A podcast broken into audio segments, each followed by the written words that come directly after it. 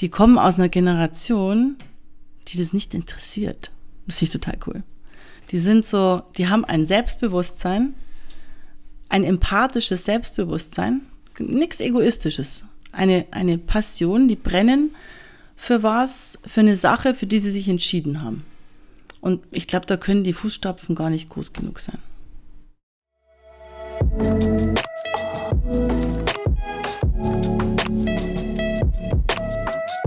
5,1 Der kulinarische Interview-Podcast über Essen mit viel Herz, Getränken mit viel Seele und Menschen mit viel Leben. Mein Name ist Sebastian Enste und ich wünsche viel Unterhaltung.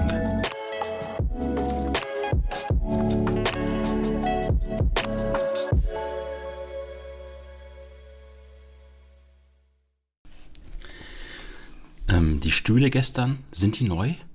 Nee, die Stühle sind nicht neu. Wir haben alle Stühle, die wir, die wir zur Verfügung haben, ich glaube, es waren 157, haben wir neu beziehen lassen.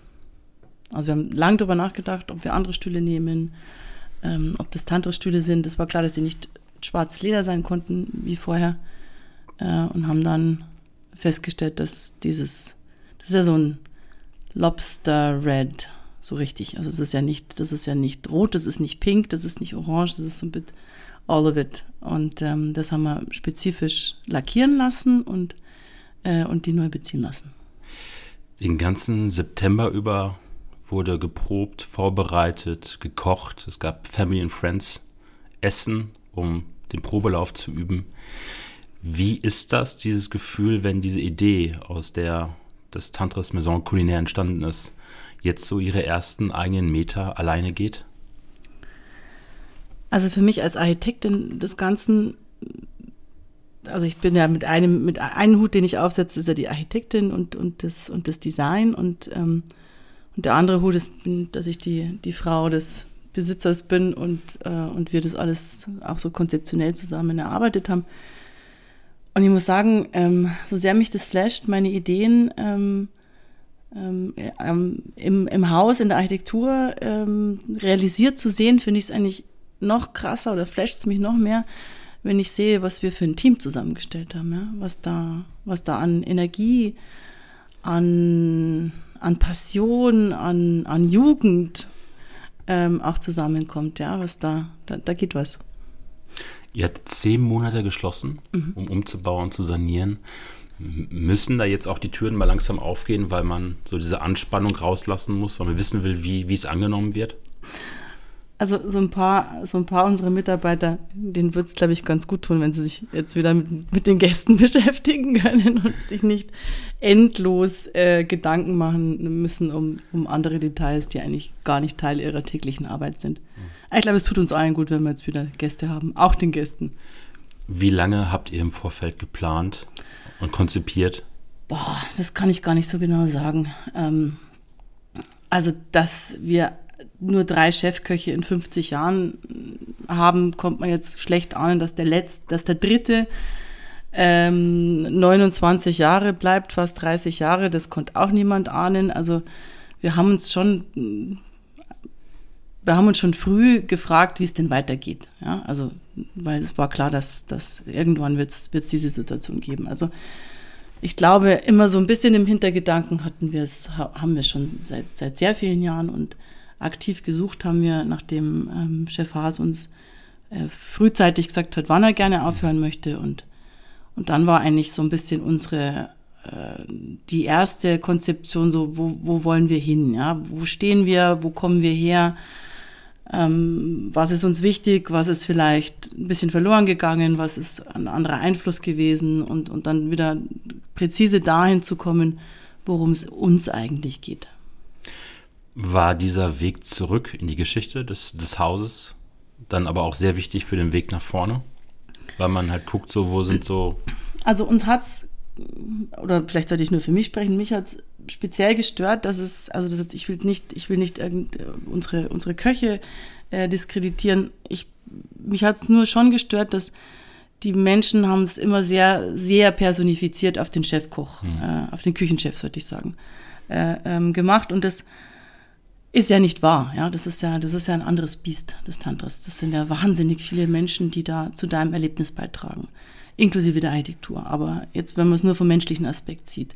Und das fand ich immer schade. Das haben wir schon versucht, äh, so ein bisschen aufzulösen, indem wir in diesem roten Buch sämtliche Mitarbeiter von Spüler bis äh, Chefkoch alphabetisch äh, ähm, aufführen. Ja, nur um mal zu zeigen, dass ich glaube, das wurde 2014 gemacht, das Buch bis 2014 sind über 2000 Menschen äh, im Tantris ein- und ausgegangen. Also diese Wucht der Tradition muss man sich auch mhm. erstmal vergegenwärtigen und das wollten wir zeigen. Also das hatte, das hat viel mit, ja, das hat viel mit, mit äh, Rebooten und Resetten zu tun und, und, und aber halt auch viel mit, mit äh, von der, also viel mit, ähm, wo kommen wir her? Was ist der Ursprung? Ich gehe jetzt mal kurz auf einen Artikel ein, der im Oktober 2019 in der Süddeutschen Zeitung, ich muss mal zitieren, ähm, die Headline war Münchner Gourmet-Institution Tantris droht das aus. Und man schrieb dort von Sanierungskosten von mindestens 10 Millionen Euro. Und dein Mann Felix hat damals im Artikel gesagt, das bewegt sich in einem Bereich, bei dem man fast sagen muss, vielleicht sind 49 Jahre Tantris einfach auch genug. Ähm, nebenbei, dass, glaube ich, die ganzen Foodies oder die kulinarische Welt den Atem angehalten hat. Warum habt ihr dann trotzdem gesagt, wir machen da jetzt trotzdem weiter und fangen die Sanierung und auch den Umbau an? Also ich, wir haben es in der Familie besprochen, also in der, in, Felix und ich haben es besprochen. Also wir haben es in, in, als Paar besprochen, wollen wir wirklich unsere Kinder verschulden, ja, für, für, für ein Restaurant. Ist es noch nachhaltig, ja? Sind Gourmetlokale noch nachhaltig? Ist es so aufgestellt, dass man das äh, vereinbaren kann mit unserer Einstellung, mit unserer Lebenseinstellung, mit unserem Lifestyle? Und da haben wir schon gesagt, also bevor wir unsere Kinder verschulden, würden wir es vielleicht eher sein lassen. Ähm, dann haben wir uns fürchterlich geärgert, dass das überhaupt so, ja, dass es so reißerisch irgendwie berichtet wurde. Nachdem sich das, ich glaube, es ist an einem Freitag oder an einem Samstag, äh, ähm, stand es in der Zeitung. Es hatte einen sehr, sehr, sehr guten Nebeneffekt. Ähm, das ähm, Denkmalschutzamt war so ein bisschen gegen alles, was wir, was wir ihnen angetan hatten. Und als sie dann mal in der Süddeutschen Zeitung gelesen haben, das ist aber nur meine Privattheorie, ähm, dass wir es eventuell auch zusperren, waren sie bisschen kooperativer, was unsere, unsere Umbaupläne äh, anbelangt. Also das hat auch was äh, Gutes. Danke, Franz. ähm, ihr habt es aber nicht bei den notwendigsten Dingen belassen, die man sanieren sollte, müsste, also keine kosmetischen Reparaturen. Naja, da, da, da sind wir ja, da kann man sehr unterschiedlicher ja. Meinung sein. Also wir haben das gemacht, was nötig war. Aber wäre so, wenn man zu viel erhalten hätte, auch Gefahr gelaufen, irgendwann so ein Restaurantmuseum zu werden? Ich finde es ganz wichtig, wir haben ja auch immer ständig renoviert. Also alles, was du auch 2000, äh, Ende 2020 gesehen hast, war, ist einmal in die Hand genommen worden. Mhm. Ja, weil es, das ist ja, so ein Gebäude ist ja lebendig, da gehen wahnsinnig viele Menschen aus und einer kannst du ja nicht, nicht streichen, nicht erneuern, nicht. Was nie erneuert wurde, und das war das ganz große Problem, ist die gesamte Technik. Also es war so ein bisschen, also wenn du ein Museum äh, haben willst, das war so ein bisschen deutsches Museum. Man hätte unseren Elektrikkasten mit den ganzen Porzellansicherungen, hätte man auch eins zu eins einfach ins Deutsche Museum stellen können. Also das war der krasse Teil des Umbaus. Das kosmetisch, also ich finde, es ist sehr viel kosmetisch mhm. und ich finde, es sind die, die richtigen und wichtigen Dinge kosmetisch. Das ist ja auch die, das ist ja der Zauber eines, eines Umbaus gegen einen Neubau. Beim Umbau versuchst du eine Seele zu finden dessen, was du hast. Und, und beim Neubau gibt es ja keine Evolution. Und ein guter Umbau respektiert alles, was toll und wichtig ist, was da ist und justiert und reguliert an den richtigen Stellen, wenn vielleicht was veraltet, nicht mehr richtig in der Benutzung holprig ist. Und das war so unsere große Vorgabe. Also zum Austoben als Architektin war es nichts, weil man viel mehr, ja, weil ich viel mehr auf Substanz ein, eingehen musste oder wir. Ich glaube, die meisten Menschen, mit denen ich im Vorfeld gesprochen habe, auch gestern mit meiner Tischrunde mittags und abends, haben gesagt äh, im Vorfeld, äh, hoffentlich haben sie nicht zu viel verändert.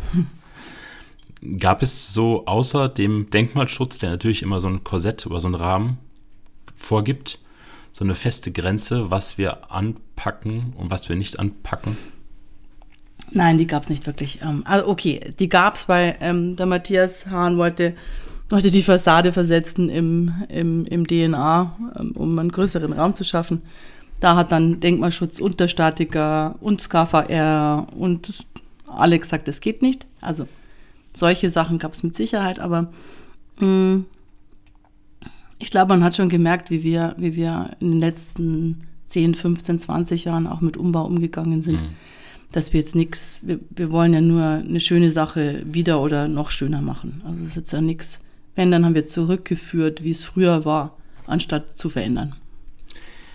Gab es schon immer so Ideen, die in der Schublade lagen vorher? Ja, die gab es definitiv. Wie viele Jahre so hat man so angesammelt? Das kann ich ganz genau sagen. Ich war noch, ich war noch im, in der, ich war noch in der Uni und habe für ich weiß gar nicht mehr für welches Fach, aber ich hatte eine Arbeit über das Tantris geschrieben und ähm, ich fand schon immer, dass, ähm, das wissen jetzt nur Eingeweihte, aber der Pass, der zur Bar ging und, und, äh, und, und da durchging, das, das war so ein bisschen eine, eine Engstelle. Also dieser, dieser Pass, so wie er organisiert war, ähm, zusammen mit, mit den Tischen, die im, ähm, in diesem leicht erniedrigten Teil sind, das, das war immer eine schwierige Situation. Also wir haben hauptsächlich versucht, ähm, Laufwege, Servicewege zu optimieren.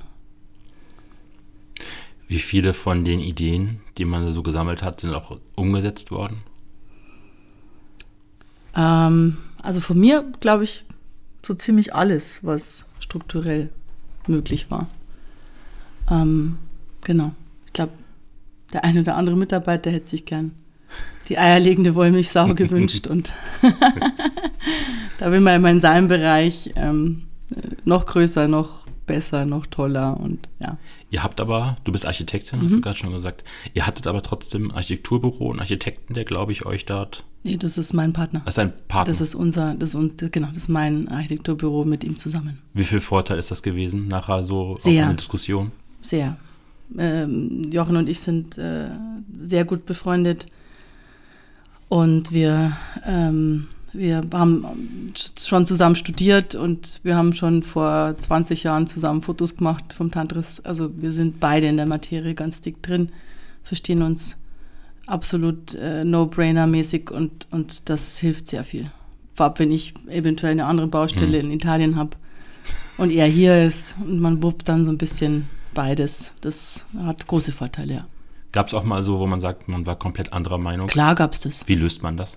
Auch wie immer, man setzt sich zusammen und, und, und, und schaut, wer, wer die besseren Argumente hat. Wie sehr beflügelte so die Geschichte des Tantris bei der Konzeption und bei der Ideenfindung? Mm. Ich, ich bin, ich, ich stolper gerade über den Begriff Geschichte, weil Geschichte bedeutet für viele, auch wahrscheinlich für, für deine Zuhörer, dass, ja, diese üblichen Anekdoten, die man mhm. hört über, über einen Eckart und, und äh, ja, und mein Schwiegervater ist Bauunternehmer. Ich finde, die Historie des Tantras ist eine ganz andere. Das ist ein Gebäude, das speziell dafür gebaut wurde. Das ist ja schon mal sensationell. Mhm. Ja? Und, und sehr wenig wurde beachtet, wie viel, wie viel Durchlauf, wie viel, wie viel Talent durchs Tantris durchgegangen ist. Ja, wie es natürlich, ja, ja, Küche, äh, äh, deutsches Küchenwunder, äh, kennen wir alles, aber die Historie war insofern wichtig, als dass man checken musste, wo literally unsere DNA ist, ja, wo, wo wir, wo kommen wir her, ähm, was hat sich bewährt, ist ja auch mal immer so ganz spannender äh, Gedanke, was ist nach 50 Jahren noch wahr, und authentisch und, und, was, äh, und was muss man eigentlich äh, ad acta legen. Das sind alles äh, Dinge, die, die, die kann man nicht von, von 0 auf 100 äh, fahren. Dazu braucht man Geschichte, dazu braucht man eine lange Historie. Kann so eine Geschichte auch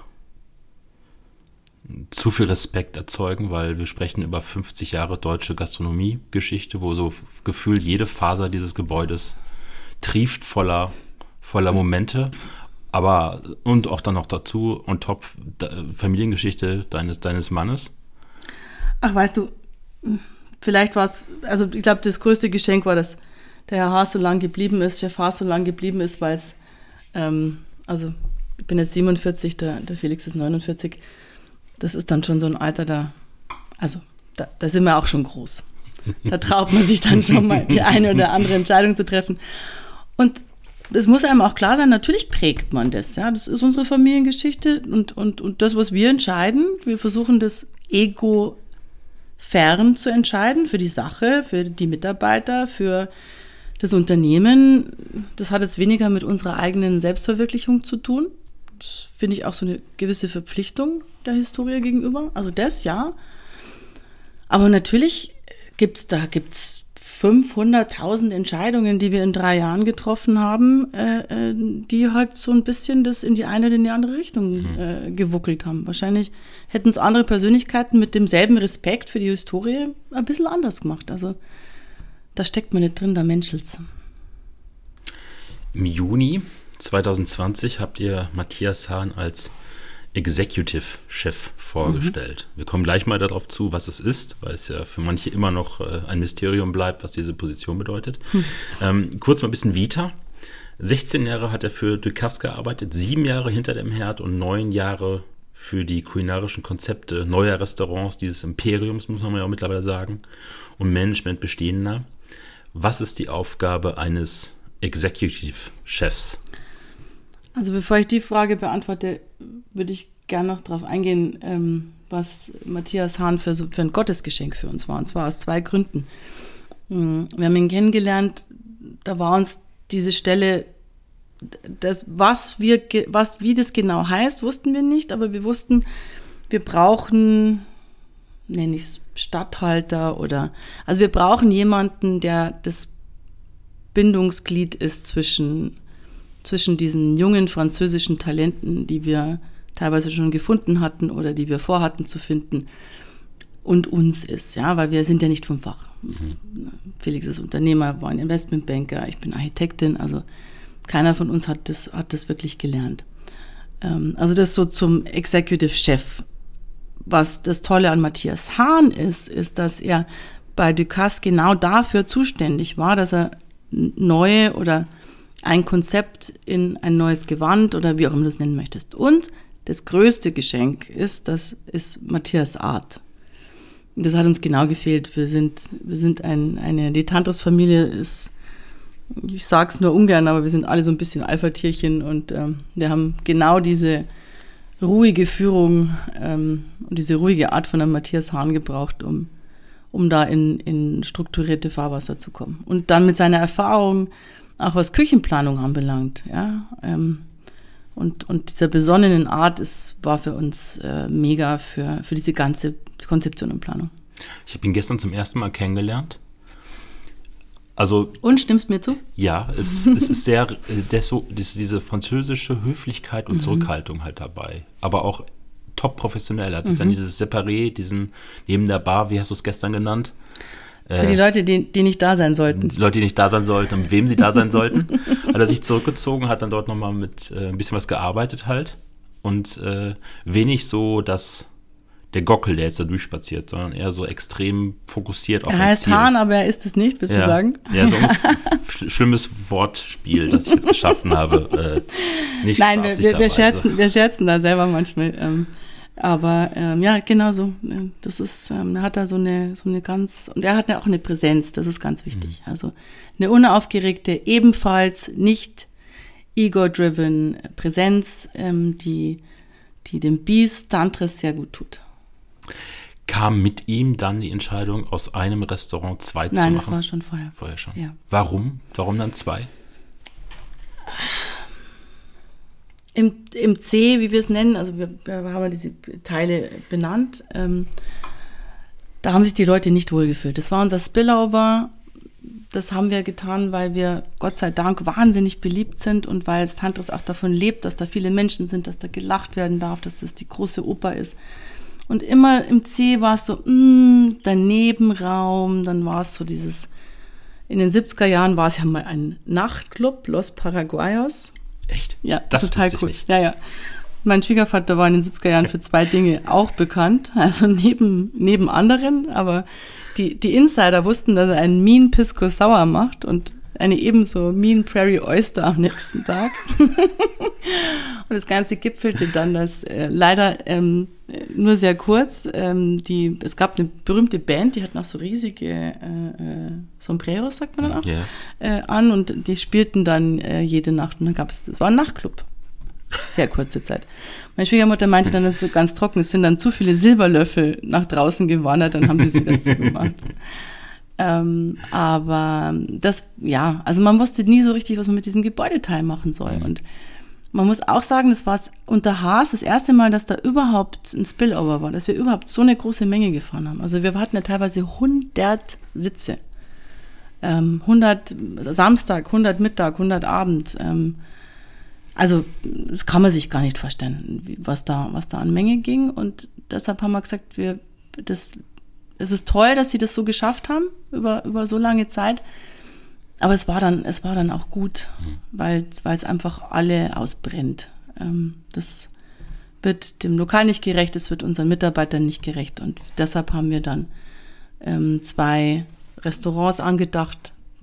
Was es genau ist, haben wir, haben wir sehr lange gesucht, sind aber dann irgendwann war es klar, dass es, dass es das sein muss, dass es Klassiker sein müssen, dass wir diese ganz äh, traditionelle Escoffier äh, ähm, Küche auch wieder aufleben lassen wollen, mit wirklich die Dinge auch wieder bei den französischen Namen nennen, wo sie herkommen. Ähm, ja, das, das fanden wir ein schönes Konzept, was, was, was so einfach braucht. Nicht nur für den Gast und auch, das ist keine, das ist jetzt keine Marketing-PR-Geschichte, sondern wir haben mal geschaut, wo, was hätten wir gerne, erstens. Und zweitens finde ich es auch, ich finde es Wahnsinn für die Mitarbeiter, ja. Wo lernst denn noch tranchieren? Wo lernst denn noch äh, eine Soße machen, ja? eine Soße ansetzen? Wo lernst denn noch, also allein, dass wir das ganze Viech nehmen und also For Aging äh, gab es bei uns schon, bevor es, das, bevor es den Begriff dazu kam. Ja. Aber du kannst nicht, wenn du für 30 Leute äh, äh, kochst, kannst nicht das ganze Kalb irgendwie, äh, ja. Und bei uns geht's halt, äh, hint, hinten äh, kommt das ganze Viech und, und das ist eine kleine Manu Manufaktur, sagt der Felix immer. Und, und da hat er absolut recht. Und das hat dann nur so seine, mh, seine Wurzeln oder seine Evolution, seine Weiterführung im DNA gefunden. Es war gestern ein, für jemanden, der sich mit Essen viel auseinandergesetzt hat in den letzten Jahren und dann kommt jemand an mit so einem Riesenschiff Pâté en Croûte und zeigt dir das. Ähm, kleines Freudenträdchen, glaube ich, alle Anwesenden am Tisch gestern vergossen dabei. Aber ähm, beide Küchen brauchten dann auch Menschen, die sie mit Kochen von Gerichten auf den beiden zwei Moltini-Herden beleben. Wie seid ihr auf die Suche gegangen, Virginie und Benjamin zu finden?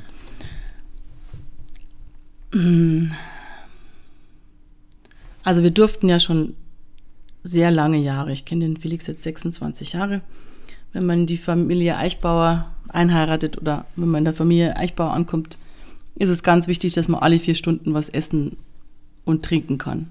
Also, und mit, ich meine kann, ja, nicht möchte, sondern nur kann. Physisch dazu in der Lage ist. Also ich will sagen, wir haben schon sehr viele Reisen gemacht. Mein Schwiegervater ähm, hat, er war noch krasser wie wir, der hat dann mittags zwei Sterne gemacht, abends drei Sterne bei Frankreich reisen. Das machen wir heute nicht mehr, aber wir haben schon eine lokulische Erziehung, eine lokulische Bildung mitbekommen, die uns erlaubt, so ein bisschen einzuschätzen, äh, wo wir suchen, die uns erlaubt, wir haben Freunde in, ähm, in dieser Welt, die uns erlaubt, da ohne Headhunter eventuell einfach mal zu fragen bei denen, die wir toll finden. Also wir haben bei den Sterneköchen, die wir, bei den drei Sterneköchen auch vielmals, ähm, die wir toll finden, die auch die entsprechende Größe haben. Ja, also du kannst jetzt keinen fragen, der, der am Abend 25 Gäste hat. Das ist fürs Tantris irgendwie schwierig. Also es musste jemand sein, der, der ein bisschen die Größe hatte und es musste jemand sein, der unsere, unsere, wie soll ich sagen, unsere produktbezogene Leidenschaft für, für Essen mit, mit ganz viel Seele teilen musste. Und da gibt es ja Kategorien. Also da Da, da wird dann die Luft schon dünn und wir haben halt da platziert und äh, dass wir Ben gefunden haben, war so ein bisschen, war so ein bisschen Glücksfall. Der, der Michel hat ja, Michel Tradro hat ja dem Felix den Ben vorgestellt und meinte so, ah ja, Bens Familie, Ben hat Familie in München. Genau, um, ja, es war sehr lustig. Du hast das ähm, ähm, in einem Film, eine Reise über dahin als Daten so ein bisschen bezeichnet. Was musste so stimmen, außer halt natürlich dem Fachlichen, wo man dann sagt, ja, daraus könnte schon was Ernsthaftes werden? Du kannst, du, du kannst die Persönlichkeit nicht einschätzen, wenn du dich ein bisschen unterhältst. Oder wenn du ein Gespräch führst, wo der, wo der eine vielleicht möchte und, und der andere nicht. Und da braucht es auch eine Phase, des Kennenlernens, wo du merkst, okay, das klickt, das klickt nicht, das meinte ich. Also es ist, du kriegst wirklich, du, du weißt nicht, was du kriegst. Du mhm. musst erstmal, du musst erstmal, da muss erstmal so eine Honeymoon-Phase. Und für uns war das, also für mich persönlich war es ganz wichtig, dass da, ähm, dass Ben gesagt hat, er braucht Bedenkzeit, er will sich das überlegen, er wird es mit, ähm, damals war sein Vater noch am Leben, er wird es auch mit seinem Papa besprechen und mit seiner Mama. Und, ähm, und ganz wichtig, äh, mit Emily, seiner, seiner ähm, Verlobten. Und da habe ich schon gemerkt, okay, das ist, das ist ein junger Mann mit Substanz, der macht sich so eine Entscheidung nicht leicht und ist nicht gleich geblendet und, und, und schreit laut Juhu oder so, was wollt ihr von mir, sondern ein sehr bedachter, ähm, genau, sehr bedachter, empathischer Mann. Und das war für mich so eins der ausschlaggebendsten. Und ich glaube, ähm, für ihn im Gegenzug ähm, gibt es eine ganz lustige Geschichte. Wir haben sie dann eingeladen, dass sie mit uns, mit uns essen und das ist ähm, normalerweise nicht unsere Art, also meine schon, aber der Felix mag es nicht, den besten Tisch im, im Lokal zu besetzen. und wir haben uns aber, weil wir natürlich Emily und Ben beeindrucken wollten, haben wir uns den besten Tisch ähm, geben lassen, was einen etwas unangenehmen Stammgast etwas erzürnt hat. Ähm, was ist der beste Tisch im Tantris? Das sage ich dir jetzt nicht, da sonst willst ja. du den auch immer. Ich habe ich hab gestern geguckt, wenn man reinkommt, unten ist ja der, der neue offene Weinkeller. Das ist das, der, der Tisch habe ich ja, auch gedacht, boah, das ist schon das ist Front jetzt, Row. Das ist jetzt ein sehr toller Tisch ja. geworden, hast du recht, ja. Aber eigentlich der beliebteste Tisch ist Tisch 12, das ist ganz in der Ecke hinten. Weil da okay. siehst du alles und du wirst nicht so richtig wahrgenommen. Also die, das höchste Podest quasi direkt in der, in der Ecke, und dann wo rechts, Lichtskulpturwand auf die jetzt ja. Gold, goldschwarze Wand trifft. Okay. Das ist der beliebteste Tisch. Genau. Und wir saßen da und wir hatten Spaß und äh, dieser Stammgast hatte das unangenehme Gefühl, dass wir zu viel Spaß hatten und hat sich also über die Lautstärke beschwert und dann habe ich gesagt, ich kann ihm gern helfen, den Tisch zu wechseln. Das hat ihn dann noch mehr erbost. und ähm, wir haben ihn dann ignoriert und hatten weiter Spaß. Und dann weiß ich noch, ich war kurz draußen mit Emily und, und mit Ben und ähm, Felix kam, äh, kam vom Händewaschen wieder und meinte so, also ich habe ihm jetzt Hausverbot gegeben. Und ich glaube, das war so ein Moment, wo, wo, wo bei Ben so, weil er hat gesagt, ich, der hat jetzt nicht noch, der hat jetzt auch noch Chef Haas blöd angesprochen und ihm eine Geschichte reingedrückt und überhaupt und die Mitarbeiter angeblafft und er hat gesagt, jetzt, jetzt hat's dann gelangt. Das habe ich in 26 Jahren noch nie erlebt. Ich glaube auch nicht, dass er das jemals schon gemacht hat. Ähm, Genau. Und ich glaube, das war so ein bisschen, war mal kurz ein ernsthafter Moment und dann war aber klar, okay, wir müssen uns halt schützend auch für unsere Mitarbeiter stellen. Mhm. Ja. Du kannst ja auch, du kannst ja auch nur so und so viel gefallen lassen. Irgendwann ist auch gut. Irgendwann musst du auch deine Gäste erziehen. Irgendwann ist auch, ja. Aber das war, glaube ich, auch so für Ben, wo er so gesagt hat, okay, das, ja. Das ist nicht nur lächeln und winken, sondern ja, es hat Charakter. Ja. Mhm. Und das war, das war ein sehr lustiger Abend. Ähm, Felix spricht in diesem Film Tantris Maison Culinaire eine Reise, den ihr im Vorfeld veröffentlicht habt, über Emotionalität in der Küche und mhm. emotionale Gerichte. Was ist für dich, für euch ein emotionales Gericht? Uh. Ähm. Oh, ich mag diese ähm, also ich mag Hot Potato, Cold Potato von Grant Eckers total geil, äh, total gern, weil es mhm. ähm, mit Texturen spielt und, und mit, mit ähm, Industriedesign drin hat und du hast dann heiß, kalt, äh, Parmesan, Butter und es ist dann so alles ein, ein Geschmackserlebnis hat auch genau die perfekte Größe und Temperatur. Ähm, Temperatur ist auch immer so ein bisschen ein Thema. Ähm, ich finde, wenn man es sind wenige Dinge, die, die perfekt zusammen sind und man muss das Rad nicht neu erfinden. Mhm. Gibt es ein Gericht bei Michel Gerard, das ist so ein Ei mit Kaviar. Klingt total simpel, ist es auch, ist natürlich perfekt. Äh, ähm, hoffentlich ist es Michel Gerard, sonst bin ich jetzt in Trouble. Ähm, ähm, so perfekt exekutiert, ja. Bei, bei Chef Hase, ich weiß noch genau, ähm, kannte ich den Felix äh, ganz frisch und da gab es ähm, Anfang der Mitte der 90er Jahre hat er eine Gänseleber mit Balsamico-Kirschen gemacht. Und ich weiß noch genau, wie mir das, das, das hat mich komplett weggeblasen, dieses Gericht. Da dachte ich mir so, boah, also das hat mich berührt, ja, wie, wie, wie, wie manche Weine einen auch berühren können, weil es einfach tief ist und weil es einfach so einfach, aber so durchdacht ist und auf den Punkt und ja. Wie wichtig sind diese Gerichte fürs Tantris? Emotionale Gerichte zu kochen? Sehr, sehr. Ich glaube, die, also ich glaube, authentisch zu sein, wenn du Produktküche machst, dann musst du ja, also das, das ist ja per se schon eine Emotion. Ja, du, du mhm. überlegst dir, du überlegst dir sehr gut, äh, wo dein Fisch herkommt und und also wenn du nur drei Sachen auf dem Teller hast, dann müssen die natürlich Knaller sein, ja. Und, und wie du sie kombinierst, also da hast du jetzt nicht mehr so viele Variationsmöglichkeiten. Ja? Du kannst nicht blenden. Mit drei Sachen muss Herz rein, sonst, ja, sonst hast du ja gar nichts mehr. Sonst hast du nur noch Bausteine. Ähm, ja, ich, ich glaube, es ist mehr, also ich verstehe Felix Begriff von Emotionalität, aber ich glaube, man könnte auch authentisch sagen, ja. Kleines Wortspiel, es ist so ein bisschen der hummerrote Faden des Tantras auch dass der beibehalten werden muss und so fest ist, dass man in Deutschland, das sagt er auch in dem Film, ist so, dass vieles in Deutschland so technisch perfekt, Halbkreis, Pünktchen, Schwämmchen, Gel. Und im Tantris hat man halt immer. Mal, Im Tantris waren wir halt mutig und wir konnten es sein und wir durften es sein. Das ist auch, da sind wir auch in einer sehr privilegierten Position. Also mein, mein Schwiegervater hat es sehr lange subventioniert und jetzt wäre man nicht, nicht groß hinterfragt,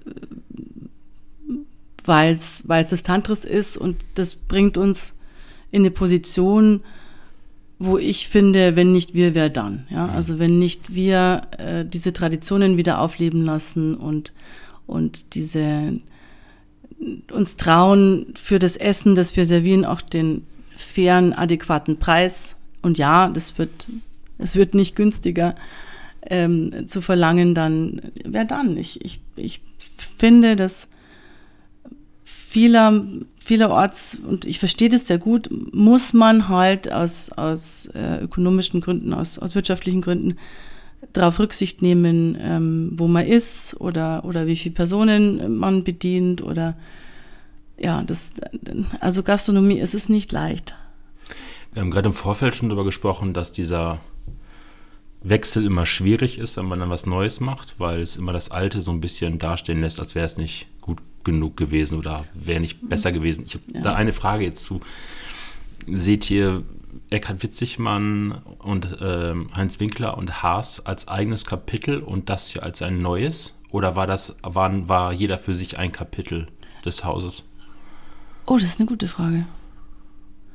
Ähm, für mich war das, war jeder ein Kapitel des Hauses. Man kann es auch ganz ganz eindeutig festmachen. Also zwischen Witzigmann und ähm, Winkler gab es ja auch einen Molteni-Tausch. Mhm.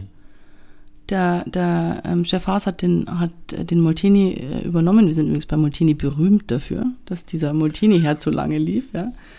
Ähm, das weiß ich, weil ich mir auch einen gekauft habe für, fürs Weingut und der hat gesagt, oh ja, das Tantris ist der, ist der älteste Molteni, den es gibt. ähm, also für mich ist es alles ein mhm. Kapitel, ja. Ich finde auch, da, da tut man jedem ähm, Chef, äh, zollt man den, den richtigen Respekt, wenn's, wenn man das so sieht, weil das, das war schon sehr unterschiedlich und sehr, und sehr eigenständig. Haas hat mal gesagt, dass er es sehr ähm, bereut hat oder dass er jetzt im Nachfeld hätte er darauf bestanden, dass er das gesamte Team mitbringt oder das gesamte Team auswechselt. Und das fand ich, das fand ich sehr schlau von ihm, dass er uns das auch mitgegeben hat. Mhm. Also ähm, wir haben uns natürlich auch dann, ähm, während er noch da war, ähm, sehr mit ihm auseinandergesetzt, was, was, was sieht er für, für Probleme, wo, wo, also ganz viel der, der Küchenumbauten ähm, sind auch zusammen mit ihm entwickelt worden, weil er natürlich das kennt wie, mhm. wie seine Hestentasche und hat gesagt, also da, da knatscht's und, und da könnte man was besser machen und also da war er auch eine große Hilfe. Also insofern, glaube ich, war das der, der smootheste äh, Übergang von einem Chefkoch zum anderen. Ich zitiere nochmal die Süddeutsche Zeitung. Du kommst aus Bochum, was ich zitierst du denn die ganze ich, ich, Zeit? Lese, ich lese halt im Vorfeld immer alles über meine Gäste. Ich will ja auch alles wissen. Ich will auch gut informiert werden. Und da hat jemand noch geschrieben, ich habe jetzt leider nicht mehr den Autor, eine legendäre Geschichte kann ein Pfund sein, mit dem man wuchert, aber auch eine Belastung, weil man der Welt ja was beweisen muss. Hm. Wie groß sind so die Fußstapfen für Virginie und Benjamin oder seht ihr das so als andere Wege, eigene Wege, die sie gehen sollen, müssen?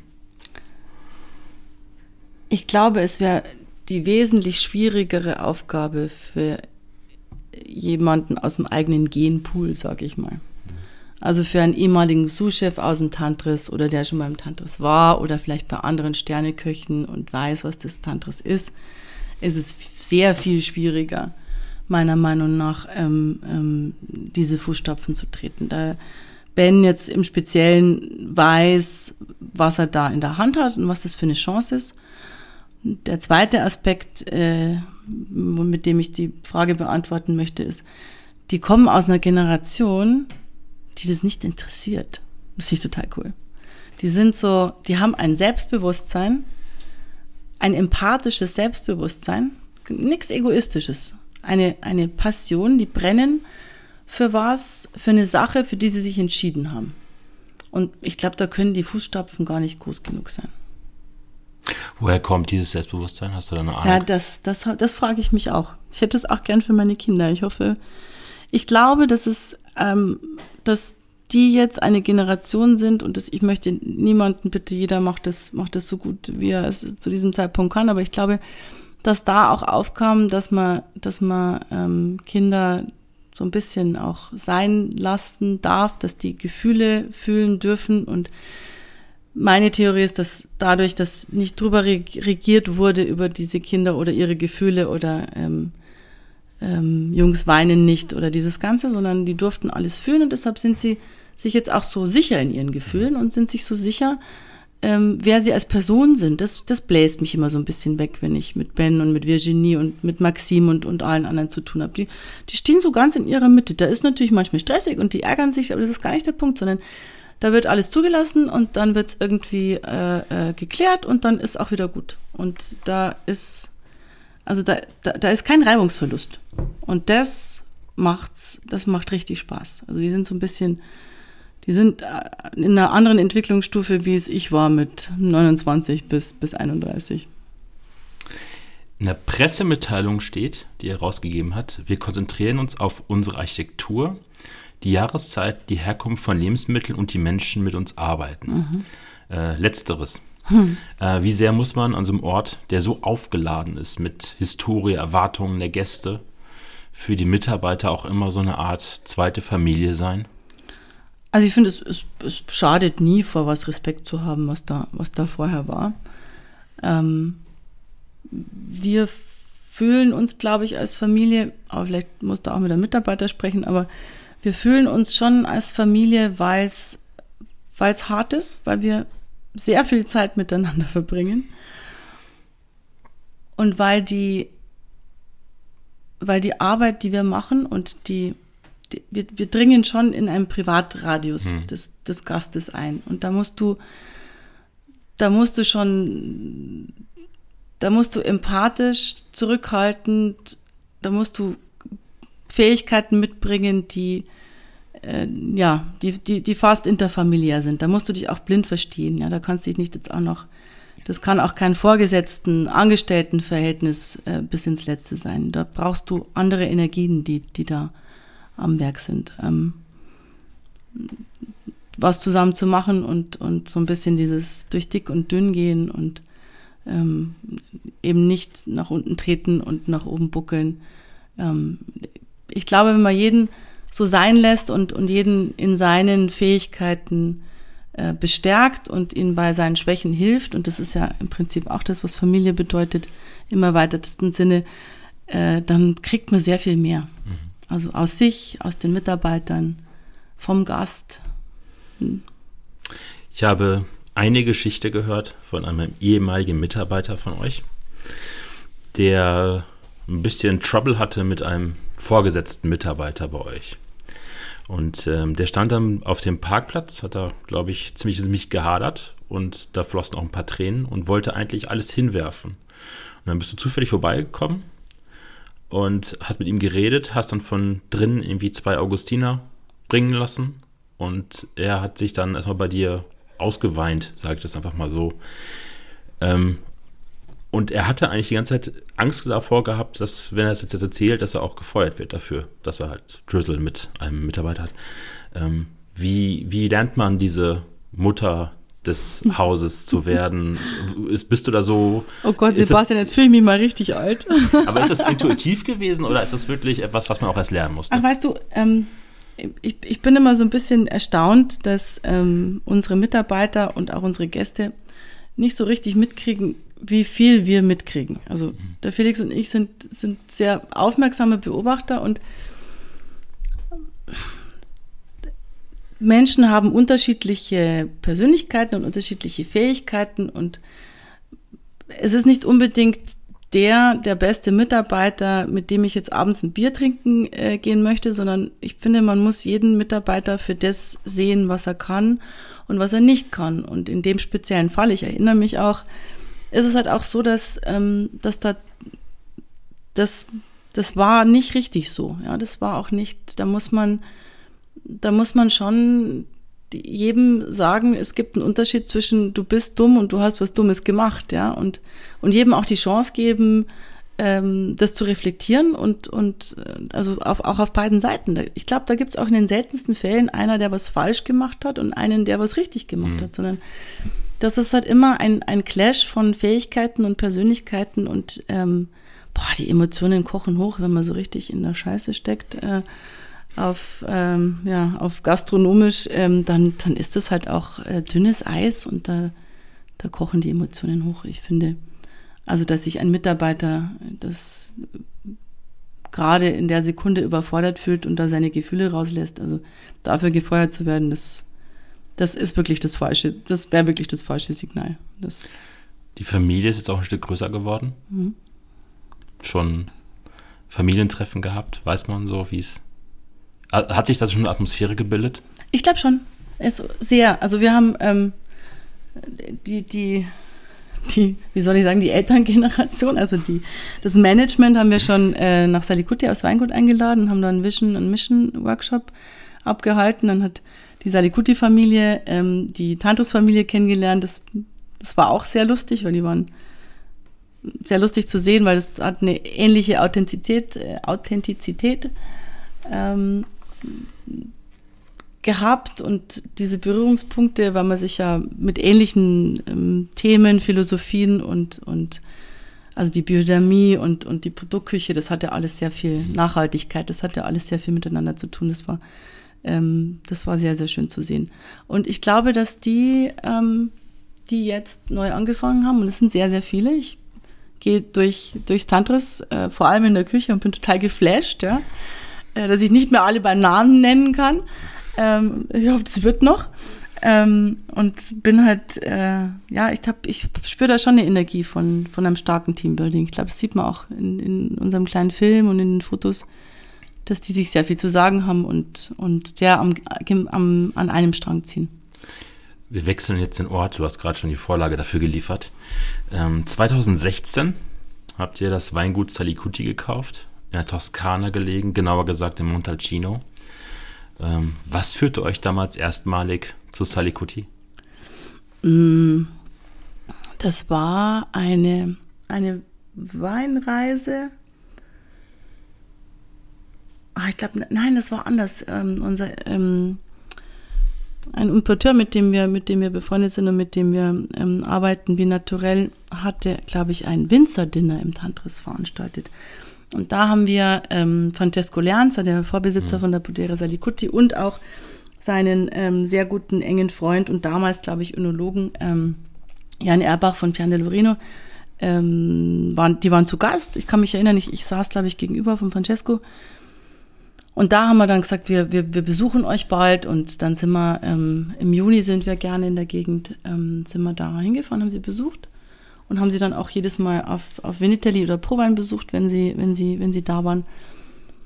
Ähm, und haben eigentlich dann, ich glaube, ein Jahr war ein bisschen, waren, fanden dann die wie naturell ähm, bisschen schwierig und dann haben wir dann einmal direkt gekauft, also den hatten wir dann auch so diese, diese ganz äh, direkte Verbindung.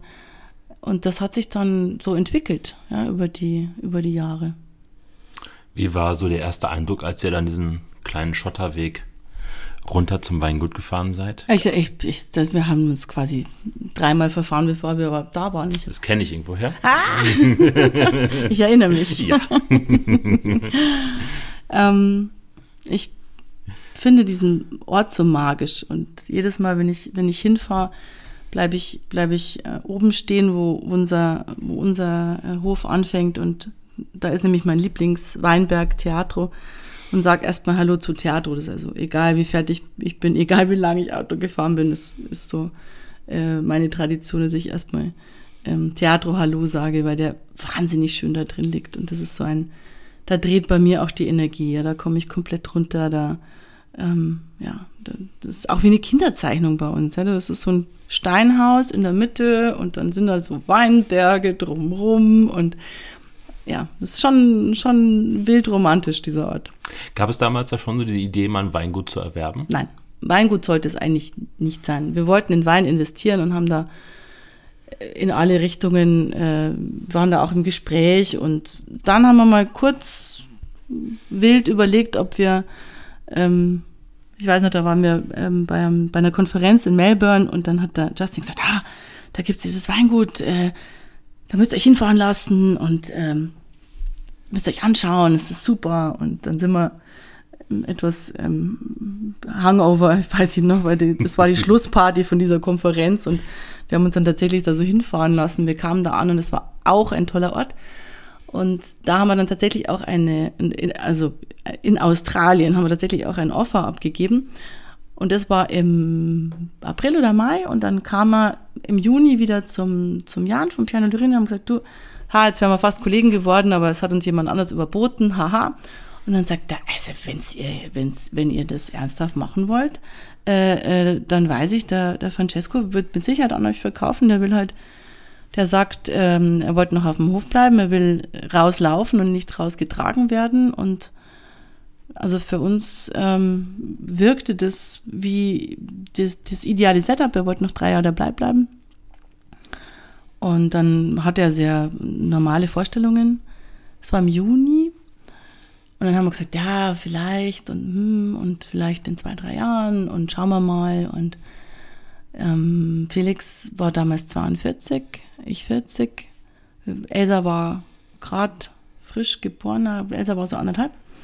Und also unsere große Tochter war so ungefähr anderthalb. Und Ende Juli, am 25. Juli, ähm, hatte Felix einen sehr schweren Herzinfarkt. Ähm, wurde ins künstliche Koma versetzt. Ähm, eine bizarre Zeit für mich. Ich habe es gar nicht, ich war da so in mich gekehrt in meiner Bubble, dass ich gar nicht weiß, wie es ähm, für alle anderen war, aber äh, mir war dann irgendwie, ja, mir war dann irgendwie danach ähm, zu entschleunigen und auch aufhören, das zu machen, was wir nur mit halbem Herzen, weil wir es geerbt hatten oder, oder wie auch immer. Und dann haben wir zwei Firmen verkauft, eineinhalb. Und, ähm, und das hat uns mitunter ermöglicht, ähm, Salikuti kaufen zu können. Und dann ist, ist in mehr als einer Hinsicht ein Herzensort geworden. Mhm. Genau, das war im Juli 2015 und im Dezember 2015 haben wir den Vorvertrag unterschrieben. Mal kurz zur Geschichte. Francesco Leanza hat das 1990, das war glaube ich ein Landgut, ein mhm. verfallenes Landgut, mhm. aufgekauft. Ich glaube, er war Chemiker mittlerweile, aus Rom. Mittlerweile arbeitet die äh, Enkelin der Leute, die äh, das an Francesco verkauft haben, ist meine Haushälterin. Full Circle.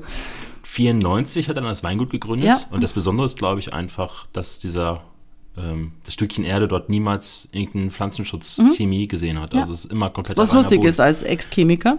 Ja, habe ich. Sagt aber, auch viel. Aber kommt oft vor. Es gibt ja, ja viele Chemiker. Ja, ne? Also der äh, Martin Kössler von der Weinhalle ist ja auch Chemiker. Ähm, 26 Jahre später hat er euch das Weingut verkauft. Und warum hat er, muss es sagen, ja auch ähm, sein Lebenswerk euch übergeben? Also was waren Faktoren? Ich, glaub, er galt ja auch ein bisschen so ein bisschen als Eigenbrötler. Ich glaube, das, muss, glaub, das musst ihn fragen. Nein, ich, ähm, ganz ehrlich gesagt, ich weiß es nicht. Also ich, ich, ich es hat uns schon eine Freundschaft ähm, verbunden. Ähm, speziell der Felix ähm, hat eine Art, ähm, also ich, es passiert uns öfter, dass, dass vermeintlich schwierige Menschen mit, mit einen Zugang zu meinem Mann haben oder er zu ihnen und ähm, also wir hatten, wir haben, momentan reden wir nicht viel miteinander, aber wir hatten ein sehr gutes Verhältnis zu Francesco. Und ähm, ich glaube, es war ihm wichtig, dass es nicht irgendwie in die Hände von, von Menschen äh, fällt, die er nicht kennt. Es, Geld war ihm nicht, nicht, nicht vornehmlich wichtig. Also er wollte natürlich verkaufen für einen Preis, aber es hat ihm dann auch, glaube ich, jemand sehr viel mehr geboten und er hat aber trotzdem an uns verkauft. Ähm, ich, ich glaube, das war auch die Freundschaft zum, zum Jan, ähm, unser beider. Da sind viele Faktoren zusammengekommen. Und natürlich super für uns, es war nie so auf dem freien Markt. Es ist nie irgendwie ein Weinmakler, von denen es ja auch ein paar gibt. Musste man so, ein, so eine Art Reifezeugnis ablegen? Überhaupt nicht. Das war so lustig. Das hat sich das eine ins andere. Ja? Also wir waren ähm, also die Bank, die der Francesco hatte, ähm, die war auch quasi, die mussten es dann für uns beurteilen, was natürlich auch eine totale Farce ist, weil das ist ja, das ist ja alles intern, das hatten die ja schon, Berlin oder nicht. Und ähm, ähm, genau, und dann hatten wir, ähm, haben wir uns einen Anwalt genommen, weil das Italienisch, also das Anwalt Italienisch war jetzt nicht super ein Münchner, der da seit äh, den 80er Jahren auch schon ein kleines Weingut hat, der wiederum meine Schwiegereltern sehr gut kennt. Und der kannte dann den Notar und dann sitzt man so beim Notar, beim Vorvertrag und also es musste nichts. Wir mussten keine Gutachter einschalten, wir mussten nichts bewerten lassen. Der Francesco hatte vernünftige Vorstellungen. Also es war alles so ein bisschen äh, Rainbows and Unicorns. Mhm. Und ich weiß noch, wir sitzen beim Notar, bin mir gar nicht sicher, ob ich es sagen darf, aber wir sitzen so beim Notar und haben über das, Vor über das Vorkaufsrecht mhm. geredet. Und ähm, dann sagt er so, ja, also, na, also die Laura, äh, äh, die Laura, die hat gerade einen Keller gebaut, die kann sich das nicht leisten. Und der, ich weiß gar nicht mehr, wer, wer noch unsere Nachbarn sind, na, der hat sich gerade das dritte Mal scheiden lassen, ja, der, der kann sich das auch nicht leisten. So sind wir unsere, unsere Nachbarn so durchgegangen. Es war sehr skurril und sehr italienisch. Ähm, und einfach vom Prozess her sehr einfach und schnell. Es hat großen Spaß gemacht. Und dann hat man einen Schlüssel zu einem Weingut in der Hand? Naja, so war es nicht ganz. Ja. ja. der war schon noch drei Jahre da und hat ein sehr strenges äh, äh, Regime geführt. Und also wir waren da mehr so die, die Kinder, die so im Agriturismo äh, zu dritt und irgendwann zu viert, als Flora kam, auf 40 Quadratmetern gehaust haben. Also und er so über uns. Also das, das war schon es war schon eine sehr, wir hatten da auch einen Generationsübergang. ja. Es war schon sehr der Nonno, der, der Papa und, äh, und die Kinder. Wie integriert man sich so als Familie aus München dann in die Region? Schade, das ist das Tolle an Montecino. Da ist everybody's from somewhere. Da gibt's mhm. nichts. Also sehr wenige Familien, aber excuse my French, wenn man kein komplettes Arschloch ist und da äh, sich gut einführt und wenn die Leute merken, dass es authentisch ist und nicht irgendwie eine Spielerei, weil man schon immer einen Lebenstraum hatte, äh, drei Reihen äh, Sangiovese zu pflanzen oder Wein zu pflanzen, dann ist es bei uns ja auch nicht diese äh, Toskana-Romantik-Verliebtheit mhm. von vielen Menschen. Das hätte bei uns, also uns ging es speziell um diesen Ort und, und speziell um, um diese biologische Ausrichtung und speziell um genau diesen Wein, den der Francesco gemacht hat, den wir auch so ein bisschen wie ein Rohdiamant empfunden haben, um dieses Erbe weiterzuführen. Wie findet man dann so die Menschen, die sich das ganze Jahr auch. Die waren schon da. Die waren er, war, da. Ein, er war ein totaler Emerit, ein bisschen ein Menschenfeind. Es gibt sehr viele Leute, die gesagt haben: Gott, jetzt kann ich endlich wieder euren Wein kaufen. Also von, von dem wollte ich es nicht kaufen. Also gab so ein paar hat er, hat er echt, äh, ja, ähm, gegen sich gehabt, der Francesco. Ähm, also der, der, der Gianni kam ein Jahr vor uns in 2014, verstand sich nicht super mit dem Francesco, verstand, verstand sich dann aber super mit uns. Alessia war schon, war schon sehr lange bei Francesco, ist auch ein, ein Gottesgeschenk, weil die einfach im Weinberg, speziell beim Rebschnitt, das ist einfach, da ist die Alessia, die ist da die Maschine, das ist, das ist unglaublich. Die hat da so viel Wissen und, und, und so viel Gefühl und so viel, also wir haben uns da einfach wiederum als Familie gefunden. Und mittlerweile beschäftigen wir, mittendrin war mal die, die Tochter von Alessia auch mit dabei, der, die Neffen von Gianni arbeiten für uns und die Freundin und also, ähm, genau. Ich, es, ich weiß gar nicht, wie ich es sagen soll, aber manchmal, manchmal, wenn es passt, dann passt's. Und, und wir haben das mit sehr viel Gefühl und mit sehr viel Empathie, ähm, haben wir das auch zurückbekommen und kümmern uns auch gut um unsere Mitarbeiter dort und ähm, lernen mit ihnen und die bringen uns was bei, wir bringen ihnen was bei und es ist ein wahnsinnig schönes äh, Geben und Nehmen, ein sehr schönes Arbeiten. Bei so Übergängen in Familienbetrieben von Generation zu Generation gibt Oh es Gott, immer so ja, ein tell me bisschen, so ein bisschen Trouble, weil dann die neue will immer alles anders und vermeintlich besser machen.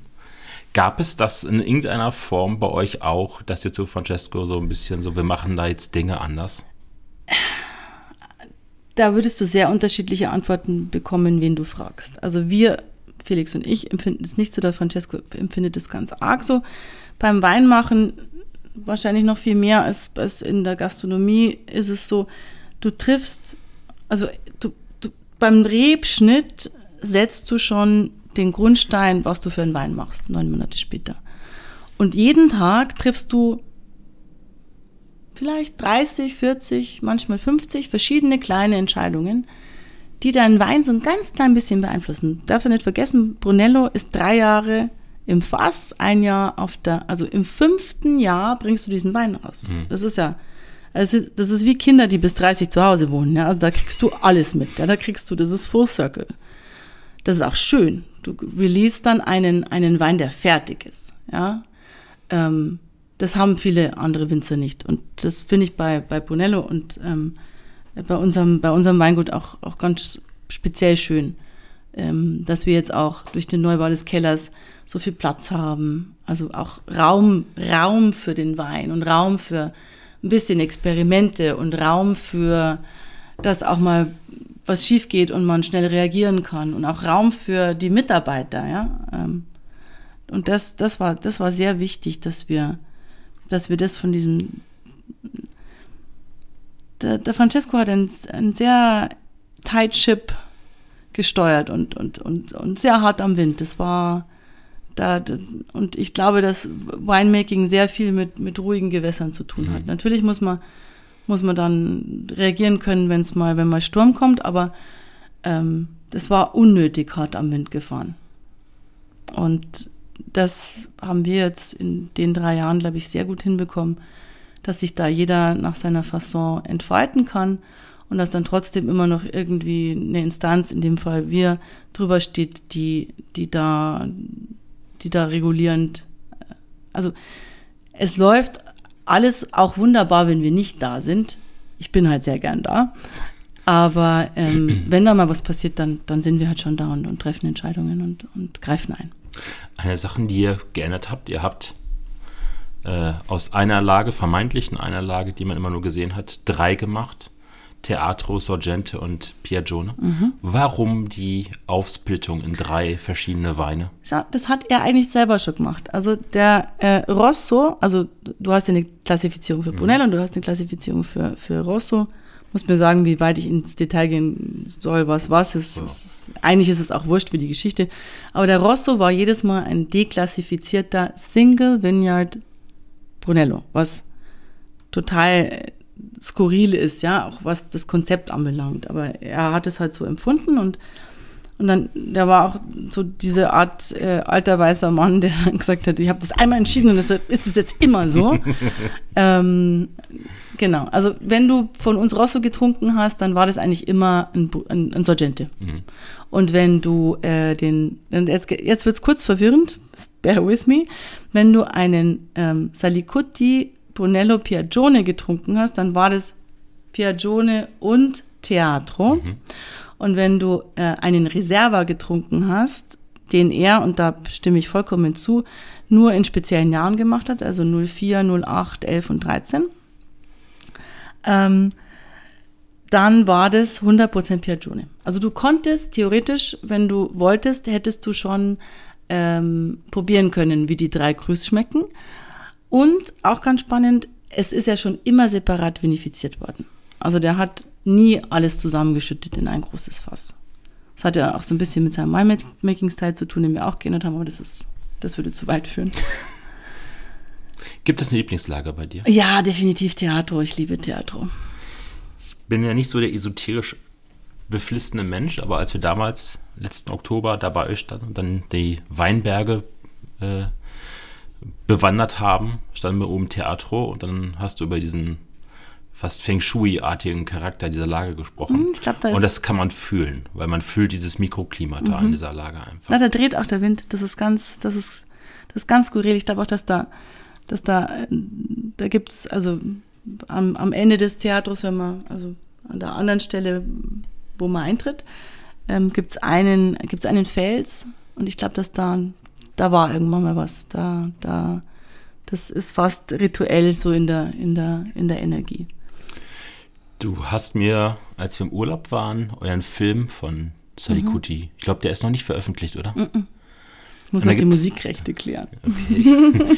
es gibt einen Satz, den du drin gesagt hast, ähm, über den ich mal kurz mal nachfragen musste. Äh, man macht sich verwundbar, wenn man sowas mhm. Emotionales wie Wein macht, wenn man was macht, wozu jeder eine Meinung hat. Hattest du vorher immer so den Helm auf und das Visier oben? Und musste man dann Verwundbarkeit zulassen oder? Gut, ich bin, also ich bin im Geschäft der Verwundbarkeit, weil ich bin Architektin und da hat auch jeder eine Meinung dazu und jeder hält sich für einen Architekten. Also ich kenne dieses Gefühl schon ganz gut, aber das hat beim Wein natürlich nochmal eine, eine andere Dringlichkeit, weil du, weil du was machst, was du dann verkaufst und dann an deinen Konsumenten. Also bei der Architektur hast du ja einen Bauherrn und dann entwickelt sich was. Äh, ähm, und dann ist natürlich besonders, äh, dass, dass du den Wein, die Entwicklung mitkriegst. Mhm. Ähm, also im fünften Jahr, also unser aktueller Jahrgang ist 2016, das, das hat nochmal eine Profundität, die, ja, das ist so ein bisschen dein, dein Baby rauslassen und, und, und dann trinkt es dann da einer, ja, und ist er begeistert oder auch nicht. Also ich, ich möchte kein Weinkritiker sein. Ich finde das, ich finde es einen, einen ganz schwierigen äh, Umgang und Job, ähm, das in sehr kurzer Zeit mit, mit, ähm, mit den unterschiedlichsten eigenen Emotionen, sowas derart Emotionales wie Wein, was jemand anders gemacht hat, ein, ein Jahr lang gemacht hat. Ja, du machst ja, du machst ja mit Rebschnitt, dann machst du intensiven Gartenbau und dann gibt es diese, dieses Feuerwerk, das hat, also das hat fast eine erotische Komponente, wenn du da so dann die Weintrauben einbringst. Ja, das hat sowas sehr Euphorisches. Das ist wahnsinnig aufregend, weil du so ein Jahr Arbeit äh, einbringst. Und dann hast du diese Arbeit noch äh, drei Jahre im Fass. Ich zähle das Jahr auf der Flasche natürlich nicht, aber dann hast du es noch drei Jahre in dann hast du es noch drei Jahre lebend bei dir. Und das ist, äh, ja, das ist was sehr Emotionales. Und dann, dann verkaufst du es und dann, dann wagt es irgendjemand, es nicht zu mögen. Also das finde ich ja dann die eigentliche Unverschämtheit. Ja. Aber muss, also nimmt man dann noch Abschied, wenn dann der Transporter oder der LKW kommt und die Flaschen dann Na, in die weite das geht Welt? nicht. Da muss, also ist auch so lustig, äh, seit wir es haben, versucht der Felix immer 300 Flaschen zurückzuhalten. Es klappt halt nie, ja, weil wir das Luxusproblem, Gott sei Dank, ähm, haben, dass wir quasi konstant ausverkauft sind und dann immer noch ein besonders guter Kunde ähm, noch ein paar Flaschen nachhaben möchte. Du hast auch nicht nur die Weine verändert, auch den, das Gebäude an sich mit zum Beispiel dem Weinkeller, dem Swimmingpool. Du hast diesen riesen Moltini-Herd, der mit einer großen offenen Küche zu dem Verkostungstisch mit drin ist, also ein sehr offener Raum. Wie oder wo fängt man an, dann sich so einen Plan zu machen, was will ich hier verändern?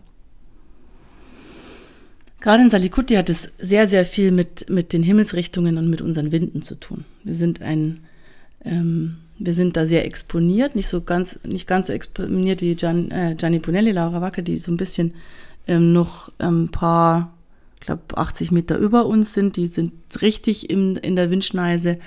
Aber es ist schon sehr wichtig, gerade wenn du so ein altes Gemäuer hast, dass du dir wiederum, ich, ich klinge heute total huibu, dass du dir ähm, das Landschaftsfeng anschaust, ähm, wo habe ich Rückenstärkung, wo habe ich Weitblick, ähm, wo habe ich Sonne, wo habe ich Schatten, wo will ich Sonne, wo will ich Schatten, wie kann ich durch natürliche Cross-Ventilation äh, die richtige Raumtemperatur schaffen, ohne auf, ähm, auf Klimaanlagen oder irgendwas zurückzugreifen. Das sind alles Dinge, die haben mich zuerst beschäftigt.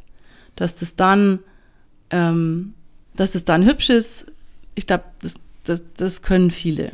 Also ich glaube, da muss man wieder, das haben wir vorher schon auch mit dem Tantris besprochen, da muss man erstmal an die Substanz und muss erstmal schauen, was brauche ich, ja, was, was funktioniert, was funktioniert nicht, ähm, wo will ich eingreifen, was will ich genauso lassen. Ähm, ja, und das, das sind so die ersten äh, äh, Gedanken, dass du erstmal also ich gehe erstmal von außen dran, mach den Städtebau, wenn du so willst, und dann gehe ich rein und, und gehe ins Detail und wo brauche ich was und das ist eine wahnsinnig schöne Aufgabe. Ich habe auch sehr viel Zeit gehabt, weil ähm, Sie haben mir den Rohbau der, der, des Weinkellers äh, zugesperrt mit Red Tape und einem Pipapo, weil der Architekt, von dem ich es irgendwann weggenommen habe, äh, ein Mailänder, sagt auch schon alles, äh, 50 Zentimeter zu hoch gebaut hat und 50 Zentimeter zu weit in äh, westliche Richtung. Ähm, genau, also hat man 18 Monate Zeit, wo der Weinkeller nicht gebaut wurde mir da sehr intensiv Gedanken zu machen, was ich, wie ich wo was haben möchte. Geht es immer viel um Stimmung? Ja. Auch in Räumen einzelne ja. Stimmung zu erzeugen? Ja, es geht sehr viel um Stimmungen. Es geht auch sehr viel darum, ein offenes Haus zu sein, ähm, Emotionen zu erzeugen und den Wein erlebbar zu machen. Ich meine, es ist so selten der Fall, dass du alle Weinberge rund ums Haus hast. Und natürlich willst du die vom Haus aus erlebbar machen. Du willst aus jedem Fenster schauen und irgendwie in den Wein schauen. Also ich zumindest. Deshalb kannst von unserer Sauna aus Alpenholz kannst in Sargente schauen und von den, von den äh, Gasträumen kannst äh, meistens in Piagione und Sargente. Theater sieht man leider quasi nie, außer aus meinem Ankleidezimmer. Ähm, und ähm, das, das sind alles Dinge, die wichtig sind. Ich bin ganz viel über über den Hof gegangen und habe und hab gespürt, wo Orte sind, wo man gerne verweilen möchte. Wo ist ein besonderer Baum? Ähm, wo dreht die Energie? Mhm. Wo ist es besonders viel Wind? Wo ist es wenig Wind? Wann ist wo Sonne? Zu welcher Jahreszeit? Ja, das waren alles Dinge, die, die in die Planung eingeflossen sind. Ihr schreibt auf eurer Webseite vom Cosmo di Salicuti. Mhm. Was ist dieser Cosmo? Ach, das ist so ein bisschen ein Gefühl, weil das ist das, was ich vorher erklärt habe. Wir sind so in unserer eigenen Bubble, wenn wir so in unserer Energiewelle als Salikuti Family und einmal die Woche aus unserem wiederbelebten ähm, Pizza Forno äh, Pizza zusammen machen und tolle Burgunder aufmachen und uns ein bisschen am Leben erfreuen. Das ist aber genauso, dass alles rund ums Haus ist und alles von Bergrücken oder Wald äh, geschützt ist zu den Nachbarn. Man fühlt sich da wirklich so ein bisschen wie in seiner eigenen Welt. Und es ist aber auch so ein bisschen äh, seine eigene Welt entdecken. Und, und ja, das meinen wir alles mit Cosmo di Salikuti. Mit München und Salikuti habt ihr zwei Lebensorte eigentlich im Jahr. Wie teilt sich da so die Zeit mittlerweile auf, wo Mün man was verbringt? München oder Montalcino, ja. Hauptsache Italien. Entschuldige, kleiner, kleiner Fußballscherz musste sein. Wir sind auf der richtigen Stadt.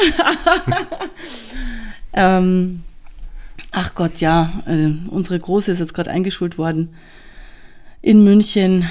tolle Schule, bilingual, spricht auch Italienisch. Ähm, also, weil wir lange einfach von 18 Monate bis jetzt, äh, sie war fast sieben, bis sie eingeschult wurde, haben wir halt wirklich ein halbes Jahr eigentlich im, im Jahr. Also ich mhm. zumindest mit den Kindern ähm, waren wir in, äh, in Montalcino, weil es einfach die, auch die, die, die entschleunigtere Art zu leben ist. Und das finde ich für Kinder wichtig. Es gibt immer wahnsinnig viele Katzen. Wir haben mittlerweile zwei Hunde. Ähm, ja, und vier Schweine.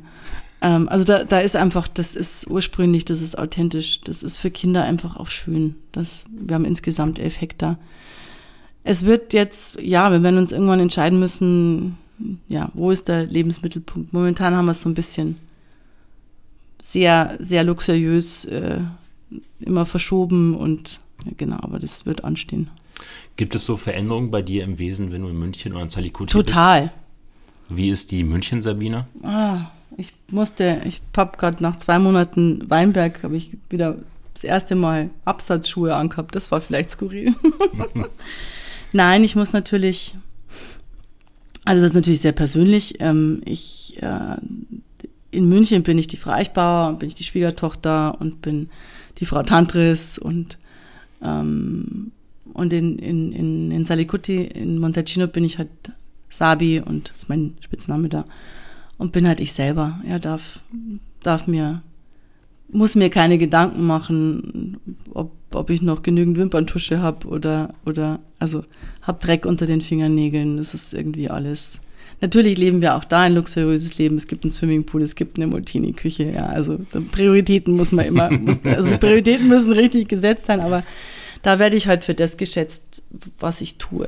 Und auch für das eventuell nicht geschätzt, was ich tue, aber das, das bin immer ich als Person gemeint. Hat dich das grundsätzlich verändert, dann das Weingut ja, zu übernehmen, Salikuti zu haben? Definitiv. Weil sich Prioritäten auch verschoben ja. haben? Mhm, definitiv. Weil es das macht dich bescheiden. Es macht dich demütig, einen Wein anzubauen. Landwirtschaft, glaube ich, generell. Also biologisch biodynamische Landwirtschaft. Wir reden ja jetzt wirklich von einem Luxussegment. Ja? Also ja. ich, ich sitze jetzt nicht auf einem Mähdrescher und habe irgendwie 300 Hektar Weizen angebaut, sondern das ist ja was, was, was du sehr in Handarbeit durch sehr intensiven Garten und als, als es diesen Frost gab im April, ich habe mir das ja so wahnsinnig romantisch vorgestellt, ja, dass ich da jetzt, ich, wir zünden jetzt mal da ein paar Feuer an, dass ich eventuell eine Stirnlampe brauche, habe ich mir jetzt dann auch nicht überlegt. Ja. Also die erste Nacht stolperte ich, Gott sei Dank trug die Frau von Gianni äh, rot, dann habe ich sie einigermaßen in der Dunkelheit gesehen, äh, stolperte ihr da hinterher und habe wirklich so äh, kurz mal Existenzangst bekommen, weil es war in meinem Lieblingsweinberg, weil wir dachten, dass die Höhe entscheidend wäre, war es dann am Schluss nicht. Je tiefer, desto schlimmer war der Frost, weil es näher am Fluss war, aber das wussten wir erst danach. Und da habe ich echt mal, also das, das hat mich echt mal kurz sehr geerdet, dass ich da stand und dann fiel das Wasser aus dem Himmel oder ähm, dann kommt ein Sturm und, und dann hagelt's halt und, und du stehst halt da und heulst, weil weil es sein kann, dass jetzt gerade äh, einmal Hagelschaden durch dein. Also ich, ich, ich kannte diese existenziellen Ängste so nicht. Ähm, die, ja, also das berührt einen und macht einen demütig. Es ist auch wahnsinnig viel Natur bei uns, ja. Also ich habe im Sommer vom Lockdown, als ich das erste Mal wieder da war, was ich da Hirschkäfer und Nashornkäfer und also Insekten, was sich da rumgetrieben hat, das war irre, ja. Also das sind alles Dinge, die, die mich in meinem Wesen schon, schon sehr verändert haben. Du hast mir mal geschrieben, Salikuti wäre unser aller Ort. Mhm. Was meinst du damit? Es macht das was mit den Menschen, die uns besuchen. Also ich ich finde es immer, ich finde es, du kennst ja unseren Tisch. Mhm. Es ist ein riesiger Marmortisch. Warum ist es ein Marmortisch? Marmor ist toll, ja. Es ist ein Marmortisch, weil ich da meine handgeklopften, riesigen Kupferpfannen äh, äh, vom Multini draufstellen kann, weil Marmor verzeiht das. Marmor ist nicht hitzeempfindlich. Und genau dieses Bild hatten wir. Das immer Freunde da sind, dass immer jemand da ist, der sich wie Freund fühlen kann und darf, dass wir ein offenes Haus sind, dass diese Energie für Menschen erlebbar ist. Und das macht uns auch Spaß. Das ist jetzt nichts, was wir sind nicht die Altruisten, die jetzt äh, äh, der Welt was geben wollen, sondern das, das gibt auch uns Energie. Es gibt auch dem Wein Energie. Es ist einfach schön, Gastgeber zu sein und, und da so Hof halten zu können, halt auf dem Bauernhof.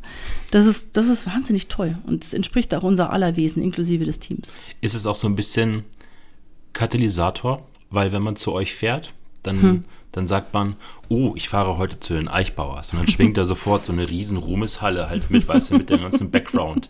Und dann, weiß ich noch, als wir da waren, kam mein Sohn halt irgendwie an und das erste zur Begrüßung war, dass er Felix gezeigt hat, dass er seinen Wackelzahn verloren hat.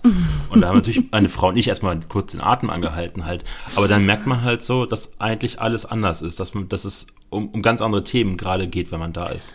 Ich weiß gar nicht, woher der Ruf kommt. Also ich, ich höre auch öfter, dass, ähm, dass Mitarbeiter oder dass, dass Menschen vor mir Angst haben. Das finde ich, find ich ein total skurriles Konzept. Ähm, ich, ähm, ja, ich, ich glaube, das ist auch, aber das ist das, was ich vorher auch gesagt habe. Ich glaube, das ist natürlich in deutschsprachig äh, eher vorherrschend. Also Menschen, die uns kennen oder kennenlernen, wissen, dass das, dass das gar nicht der Fall ist. Ja, dass wir auch schon per se eher bescheidene und, und äh, hoffentlich authentische Menschen sind. Also ich wehre mich so ein bisschen gegen dieses Bild. Ich finde es auch, ich finde es auch nicht nachhaltig, ich finde es auch nicht zeitgemäß. Mhm. Ich finde, wir müssen uns auf einer menschlichen Ebene begegnen. Und ich sortiere da schon aus. Also ich merke auch, wenn mir jemand Energie raubt, das mag ich dann nicht. Das finde ich das Tolle am, am Älterwerden oder am Erwachsenen oder am Erwachsenwerden, je nachdem, was, was eher passiert, dass du, ähm, dass du lernst zu unterscheiden, wer dir gut tut und wer dir nicht gut tut. Und, und ich glaube, dass wir mit Salikuti einen Ort geschaffen haben, wo, wo sich die richtigen Menschen wohlfühlen. Mhm. Und, und das ist für uns natürlich auch ein totaler Luxus, weil du dich dann mit, mit, mit guter Energie umgibst. Der Weinkeller ist dieses Jahr zur Lese fertig geworden. Yes! War das das letzte Puzzleteil? Ja, oh Gott, ja. Es war es. Jetzt sind noch so ein bisschen die Mitarbeiterräume und, das Office, wo es noch ein bisschen knirscht, aber also, dass der Weinkeller jetzt wirklich so funktioniert und konstant die Temperatur und überall und die hohe Luftfeuchtigkeit, ähm, das ist essentiell. Man merkt auch so richtig, die Mitarbeiter strahlen, die, die Mittelberger Fässer fühlen sich wohl, die wir haben so ovale 20 Hektoliter Fässer. Es ist Winzerporno schlechthin. Es ein wahnsinnig schöne Fässer. Wir sind, wir sind alle ganz äh, schockverliebt und die haben jetzt auch ihren Ort und also das man merkt jetzt so richtig, dass die, dass sich alles beruhigt und dass so alles in, in das Leben ist ein langer, ruhiger Fluss übergeht, was wahnsinnig angenehm ist nach sehr langer Zeit. Ich habe noch eine einzige Frage an dich. Und ganz zufällig, habe ich gestern schon drüber nachgedacht, ist, dass beides diesen Herbst, beide Orte, die euch übergeben worden sind, um sie weiterzuführen, nämlich das Tantris und Salikoti, so irgendwie ihre neue Phase oder Vollendung auch gefunden haben nach Sanierung. Wie oder was für eine Gefühlslage stellt sich so ein, wenn im Tantris dann am Freitag die ersten Gäste reinkommen und in Salikuti die ersten Weine anfangen zu gären? Also ist da eine Unruhe oder fühlt man sich jetzt erstmal so ein, eine Etappe weiter? Also für mich persönlich, ich, ich, ich fühle mich angekommen. Ich, ich habe ja am meisten mit der Planung zu tun und muss dann die Ausführung so ein bisschen loslassen. Also für mich gab es dann kurzfristig mal ein kurzes Aufatmen, bis dann die Ernte kam. Aber ähm, also ich habe, ich, ich bin jetzt so ein bisschen, ich ruhiger, definitiv ruhiger. Ich bin, ich bin nicht aufgeregt, weil wir haben jetzt die Voraussetzungen geschaffen an beiden Orten, ähm, dass sich das entwickelt. Wir werden mit Sicherheit justieren müssen, also sowohl in Salikuti als auch im Tantris wird es Dinge geben, die wir uns ausgedacht haben, die nicht funktionieren. Ist immer so und das, aber ich glaube, es handelt sich jetzt um Kleinigkeiten. Und dabei ist es eine, es ist eine Ruhe, es ist ein Ruhezustand, es ist ein, ein Ankommen, ein, ein ja, Ausatmen. Dankeschön für das Gespräch, Sabine. Sehr, sehr gerne. Und für den. Tag gestern, der sehr viel Spaß gemacht Sehr, hat. sehr gerne.